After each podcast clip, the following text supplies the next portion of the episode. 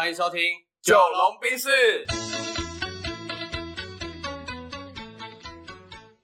我是九零后，我是阿龙。那这集要来聊什么料呢？这集我们来聊聊看台湾的补习乱象好了。哦，嗯可以哦我。想大家应该都或多或少有补习的这个经验呐。那我们来聊一下，你以前有上过哪一些补习班，然后哪一种补习这样？对啊，这些东西对你以后有没有用啊？或者是你对这一个乱象有没有什么想法？我跟你讲，你这个问我真的就对了真的，我是最最最爱补习的人我。最浪费钱的那种。OK，好，那你可以分享一下你你觉得你那个时候有什么东西是让你觉得很浪费钱的？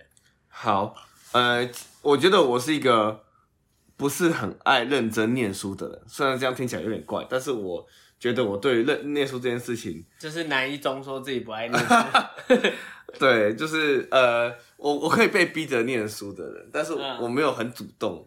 哎，老实讲，嗯哼，然后呃，各种补习的形式我几乎都上过。在国中的时候，我妈有一个朋友，他是卖那种录影带教材，嗯，呃，嗯你知道吗？他会卖你就是哎、国呃国中升高中的全科补习教材，所以你要看录影带学习。对录影带学习。然后那时候哎、我家家境真的很不好哦，我家家境真的很不好那种。还是硬买给你学？我妈买了十几万，哈，哎、应该是十大概哎、没有没有没有，我想一下啊、扣掉折扣应该大概八万左右，但还是不便宜。对，那时候我家来说非常的 loading 非常的大，嗯嗯嗯，对对对对对，然后呃，我妈就买了一一整套教材，全科的，啊，你有在看吗？我只看过一集，啊，对所以那一集里面到底是什么内容？我就刚好那时候要念生物啊，怎么看就看不懂啊，我啊就所以你就去看那个录影带，录影带、它有啊，用吗？呃，没有用，所以它其实就是一个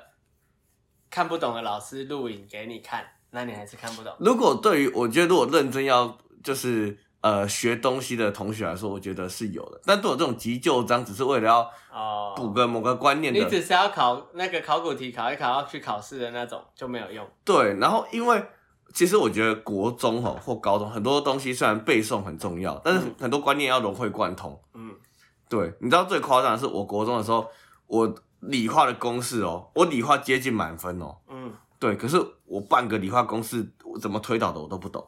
但你只知道看题目，然后去用你的逻辑把它猜出来。我老师就跟我说，这个题目套这个公式就对了，嗯，这个题目套什么公式就对了，嗯所以我超会套公式的。可是但你也不知道为什么要推套这个公式。我不知道，所以我从以前就养成那很素食的习惯。而且你，我老实讲，因为其实国中考高中，它真的就是刷考古题刷出来的。它就是让你用十倍可以背出来。，对我，我，我，我跟好，我考上一中跟考上二中同学的差别，可能真的就只在于我刷的考古题是其他人的好几倍的量。嗯嗯嗯我们那时候从早自习到晚自习，一天十三节课，我有十二节课都在写考古题。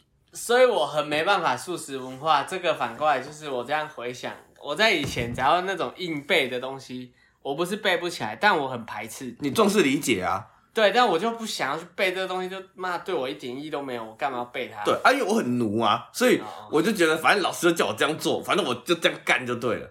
啊，我我其实是一个每次每每件事情都想要追求很细致的理解的人。啊，对，啊，可是因为老师很凶，但你就变成素食文化。对，啊，我很怕老师，好，对，所以老师骂我，好，我就背，我就背，不要管，不要管，不要管。所以我我觉得我在国中的时候就有点失去自己的想法。OK，对，这可能就延伸到我们高中讲的那个煤气灯效应，有没有？好好好，就对开始，所以是有一个有迹可循。也许是有迹可循，但是我因为我我我真的就是，反正老师就叫我刷题刷题刷题刷题刷题刷题刷题这样子。嗨 OK，那你那你补过一个你觉得最有趣的跟最无趣的这个科目是什么？我觉得我们可以来分享一下。，好，所以这个就延伸到我补习了哈，前面铺陈完了嘛，对，所以国中呢就看了录影带教材，觉得没有用。我那时候我觉得我以为是因为老师人在荧幕里面，嗯哼，对我来说，哎、没有那个生动的感觉，嗯嗯哎、嗯，我就无感了这样子。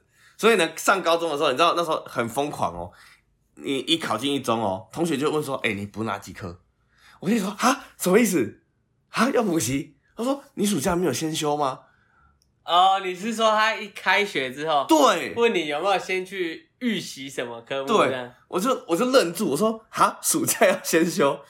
暑假是要先修个什么那所？”以你一第一次的月考就被干爆了。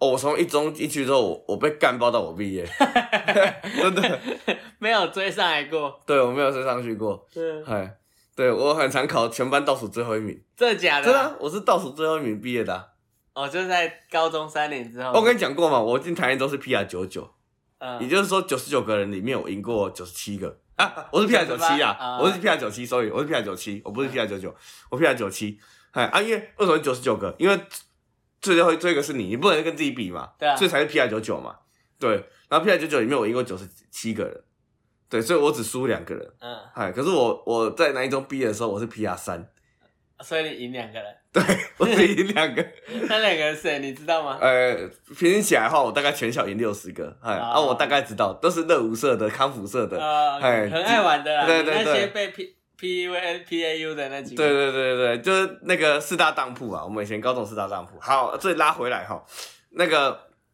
补习这件事情，我就真的吓到哎、你知道会有一种竞争心态，嗯，你好，干你要补习啊，死定了，我们死定了，死定了，死定了，然后你知道一中我们一中其实很偏理科的啦，老实讲，嗯，所以同学说啊，你们要补什么某某物理叉叉化学哦，我说哈，真的要这样子哦，啊，你有补叉叉数学吗？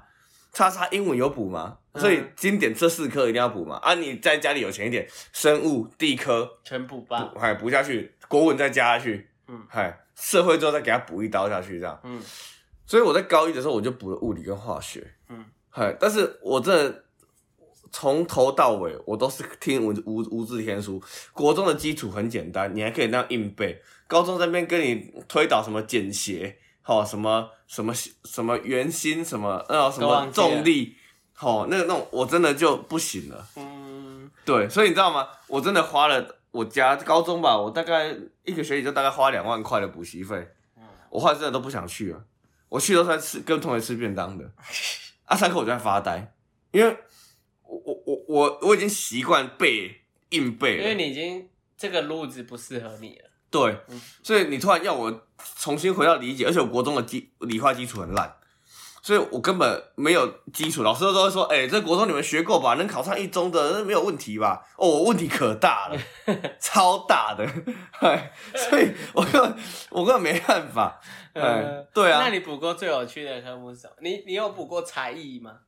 不过没有没有补过才艺，哦，嗨嗨，我都参加那种学校免费的才艺班，嗨，那种足球队啦那种的，哎，我家没有钱让我补才艺啦，呃，嗨嗨嗨我我以前我好像国小的时候啊，就被我二姑姑害的，因为我其实二姑姑他们家就我表姐、我表弟他们学历都很好，嗯，超厉害的。对然后他就是跟我妈说工学社，我不知道你有没有听哦过。，音乐的雅马哈，对，嗯然后有另外一个是有一个那种好像是也叫工学工学什么，也不是雅马哈的，它另外一个。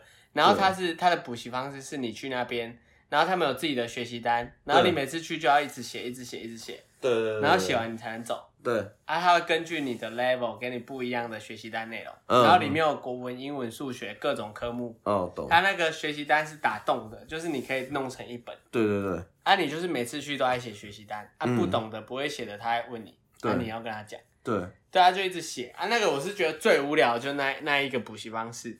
然后我其实以前有补过什么生物啊，啊，小时候就去上什么何家人英语啊，嗯。然后数学我是学过心算，嗯，珠算嗯哦，珠我有算，什么中国珠算检定的那个认是证，哦，那个超厉害，我以前打算盘超强。嗯嗯嗯，就是啪啪啪啪啪啪一直打一直打，嗯狂敲算盘，所以我以前很会打算盘。然后也因为这样，我觉得我的心算很厉害的原因就是这样，嗯，所以我对数字比较敏感，应该是那时候培养起培。养起来的，对，然后我觉得最无聊的就是刚刚说的那个写学学习单的补习方式啊，对，对吧、我觉得大家可以回想看你以前补过哪一个科目是最没有用的。嗯，对，大家应该都会有一些想法。然后我是一直很不解，说为什么台湾你在学校已经花了八个小时的时间去学一个东西，然后为什么你还要花另外三四个小时去补这个东西？哦，对啊，上课都没认真听呢，但是我觉得也不不只是这样，就是好像你学会了也没用，你爸妈还是会逼你去补习。哦，因为我觉得补习不等于是因为有钱让你去补，而是好像爸妈的观念就是你一定要补啦，嗯，他不管你会不会，就是要补。对，你有没有这种感觉？就是你爸妈会让你去补习，他根本没有问过你会不会。是为了补而补啊，对啊，对啊，然后他就是会很填鸭式的教育啊，对然后会造成我们长大之后，好像有的时候你就是不会了哦，我就是想办法找一个素食的方式来对，解决，治标而已，这就不样。治本。嗯，我可以理解。我刚刚想到，如果你要说我补过最有趣，我不能说最有趣，但我敢我敢说最开心的，嗯就是我小四，哎、小三到小五补英文。嗯对，然后我那时候其实我小三小五，我很喜欢我那时候补习班老师，嗯他很活泼很开朗，然后他会用呃很有趣的方式带我们认识英文，然后他是那种就是就是很注重就是各种就是自然型的教学的，他不会要你硬背硬考试那种。对，然后我真的在那三年的时间里面，我觉得学英文非常的开心。嗯然后，然后也因为那时候你对一件事情有热忱嘛，你就会主动去学习。我就用我家以前我姑丈送的破电脑，嘿，然后上网还自己去学一些单字什么的。所以我我大概国小六年级的时候，我的英文程度大概就高中了。嗯嗯嗯嗯，对对对对对。因为那个学习方法让你很享受，很享受就很有欲望。然后老师会不断帮我往上提升，就是嗯学习的 level。对，所以我其实以前的时候，不得不说我我我在上高中前我没有念过英文。嗯对，嗨，我国中英文都是躺着念的，对，然后他让我从小的时候吧，唯一一次体验到学习的美好，学习的乐趣。就是你有一个你热爱的老师，他热爱教学，然后带着你快乐的学习这件事情，然后让你真的喜欢上一门知识，嗯。呃，我觉得那个感觉是很过瘾的。对，如果硬要说的话，然后让让我觉得，哎、我唯一没有对得起，没有对不起我妈花的 补习费这件事就是那个情，英文啊，就是那个英文，对，还还蛮好玩的啦。所以我觉得补习哈，我我一直觉得学习是建立在有需求之上，可是那个需求不是你对成绩的需求，是你对学习渴望的需求。嗯啊，很多人都理解错误了，他以为是对于成绩的需求。那你对成绩需求，你还是在虚应故事，你还是在应付了事嘛？因为我觉得成绩好就是代表你会，啊，成绩不好就只是代表你不会，那么简单。对啊，啊，不会你就学到会，对啊，或者这东西你需要你就要会。对但是我觉得大家好像把成绩看的好像是就是你成绩不好你就是个废物一样，对对对，那你只是比较晚学会而已。对啊，我觉得成绩不好的人就是比较晚学会的人，嗯，或者他根本不想学的人，对。对啊？而且我觉得啊，还是要看你的终点目标什么。如果你你觉得你你你你未来就只是想要赚钱，嗯那你搞不好去学维修冷气，嗯，还比你念一堆书。应该说你应该说，我觉得学呃读书它算是一个嗯主流的成长方法。对对对然后如果你知道你要什么，因为很少人很小就知道自己要什么。对对对如果你真的知道自己要什么，而且你很明确的话，那你就不应该用这种大众的方式去成长，因为对这个是让那些不知道要干嘛的人的一个基准。对对对。但你已经知道你要干嘛了，你当然就要规划自己的这种所谓的学习方法，或者是嗯。学习目标，或者是去规划你怎么成长到你要的那种人，对对对。吧、而不是只是用那种很基础的方式，然后就是哦，国小、国中、高中、大学。嗯。因为坦白说，我觉得很多科目对我们来说，到底它的意义是什么，我们也没有人理解啊。嗯，例如说历史，学历史，为什么我们在呃以前的各个朝代背那么多的知识，但反而没有很好的让我们了解台湾这一块宝岛它有哪一些故事？我觉得嗯这就很可惜。对对，然后你你可以让大家去思考吧，我觉得应该是要思考说我们到底要学什么，然后为什么你要学这些东西，应该是一个比较大的灾问。嗯，就是我觉得像你讲很有道理，是因为现在的学习需求已经变成是比较升学导向，所以老师们可能也是以升学导向的教学方式为主，所以他可能会考你的是鸦片战争是几年，对，可是他可能比较少去谈的是。为什么会有鸦片战争？对，当然他会照着课本去稍微讲一下背景脉络，对可是可能对我们了解这件事情不够立体。对啊，他就只是讲一个单点啊，但他这个东西应该有好几个原因造成的。对，嗯，然后像我那时候印象超深刻，因为我我那时候其实蛮喜欢历史的，可是嗯我发现老师很难回答我的问题，害我后来就不太喜欢历史。我记得有时候有一次我就问到说，那个老师在讲唐朝的历史，嗯，然后我就很喜欢，我觉得哎、还蛮好听的，嗯，嗨，然后我那时候就问说，哎、老师，我想问一下，唐朝是是讲国语还是台语？哎、这个我有问过，哎，啊，对吧？台语啊，对啊，我老师讲不出来。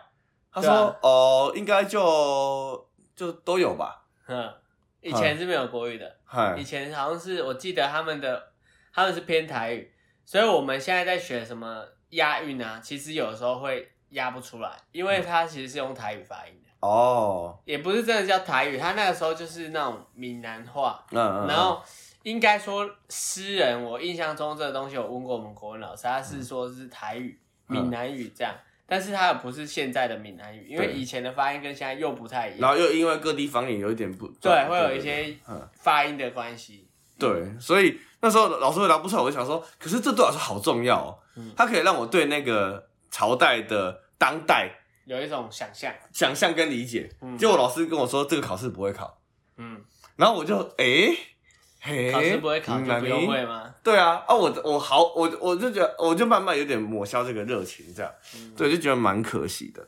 哎，但是我我我还是觉得啦，回到念书这件事情，我觉得它还是有它的珍贵性。就是如果你是一个最渴望透过跨领域的知识去做触类旁通，嗯然后去因为 A 知识理解到了 B 知识，嗯，然后从 A 哲学理解到了 B 哲学，那我觉得这是一个很棒，就是徜徉在这个呃书海中啊，或者是知识海里面很关键的，就是、嗯呃学习应该说要鼓励大家勇于思考跟提问。对，而而这些学科只是其中一种工具而已。对啊，因为你没有思考，没有提问，你就会变成是，你根本不知道在吃什么，然后人家吃你就跟着吃，嗯，然后你就是看到什么都拿，对啊，但实际上这些东西可能也不适合你，或你根本也不需要，对对对，那就会造成你身体的负担。没错没错没错所以，我觉得学习的一切都是来自于他这个所谓的动机，嗯他的起心动念到底是什么？是人家逼你学你才要学，还是你看大家都学你就跟着学？嗯，对啊，我觉得这个其实很重要。对。对，所以还蛮鼓励大家，就是，呃，也不知道我们听众的年龄啊，其实大概都落在二十几、三十几啦，对啊，还阿杜有比较年轻的哈，就是可以想一下啦，就是想一下你到底为何而学啊？这个东西我觉得反过来要思考是，好，那你现在如果知道的话，你要去回头检视你有没有什么地方是不足的，嗯就是之前没有学好的，然后你知道这东西以后会用到，嗯你就可以去用你的方法补足它，网络找资料啊，然后图书馆翻书啊。然后另外我觉得很重要的是，如果我们都不喜欢这种环境，那我们以后应该要避免让自己成为这样的人。嗯例如说你生小孩了，那你就千万不要再用你爸妈对待你的方式去对待你的小孩。嗯，例如说你不喜欢一直被强迫去补习，那就千万不要再让你的小孩去补习，对对对，不然这件事只会一直循环下去。对对对，他就变成宿命了。对啊，因为我一直觉得补习这件事情，我觉得结论是什么？我我下了一个结论，就是我一直很吊诡、不理解的是，我去学校是为了学习，那为什么我没有办法在学校完成我学习的任务，而要去补习班呢？对我来说，补习班教的应该只会是才艺，就是学校没教的事情。没道理说我花了很多时间在学校学数学，然后我还要再去补习班学数学，嗯而且他教的东西是一样的。对，那问题到底是出在老师的资质上面，还是说什么地方上？你有没有觉得很奇怪？就是我们可以留下一个问号，好像台湾的补习班都会有名师，嗯。但在学校里面好像没有什么名师，嗯，他只不过是一些很有名的教授或博士。对，但这些博士教授，他本来就是因为他的呃这个所谓的学问或者他的专业经历很强，嗯。但我们在国小国中从来没有听过什么学校有什么名师的，嗯。都是在什么补习班有什么名师，嗯。那到底会为什么会这样，嗯。对吧？对。那难道这些名师他考不进学校吗？嗯，啊好，如果他考不进学校，但他要教的比学校老师好，对，那到底问题出在哪？我觉得这是很多环环相扣的地方。我觉得啊，如果要我替补习这件事情下一个我个人的结论的话，我觉得应该是这样子，就是你可以补习，嗯但你要找到叫家教，嗯，因为既然你在学校，你的补习应该是补足你无法理解的点吧？对对，那你又去补习班上那种一对多的大众的课，团队的，团团课，嗯那他你没办法去深问老师啊，老师还是在表演，还是在秀啊。那如果例如说你对这个知识无法融会贯通，你要找的应该是一对一的家教，让他专专门帮你解决你的个人问题。对，所以你应该找的是就是类似顾问嘛，就你的家教啊，他才可以针对你的学习痛点去做解惑，然后才可以更细致、更细腻，然后从头到尾解释脉络，你也不用担心说你发问之后拖到其他同学的呃学习进度。嗯，嗨，因为你有一个专门的课制化，所以我自己觉得啦，应该是你先在学校好好的把课上好，嗯，然后知道你不会什么，再去找家教帮你做深度的解惑。对，嗨，不这样然就会变得互相依赖。学校的人会觉得去补习班可以听，啊，在补习班的时候又觉得学校反而会在教，那，你最后两头都没学好。没错，没错，没错，没错。嘿，所以就给大家参考了，也不只是补习啦，就是你你出社会之后，你要学任何东西，我觉得都是这样啦。嗯嗯，对啊，先有一个最低的入门门槛，之后找到一个专业的人。然后设定一个目标啊。对，对啊，如果你真的是为兴趣去学，我觉得至少也要去设定一些目标。嗯嗯，因为我之前看过一篇报道，他是说，呃，他们在学才艺的时候，然后有一个音乐学院，他就去做了这一个才艺。他在那些学生还小的时候，他找了一群学龄前的儿童，然后给他们摸乐器。嗯，啊，很多人就会说要学，然后他去采访这些学生，这些小孩哦，小 baby 就是大概三四岁这种学龄前的，然后问他说：“你为什么想要学这个东西？”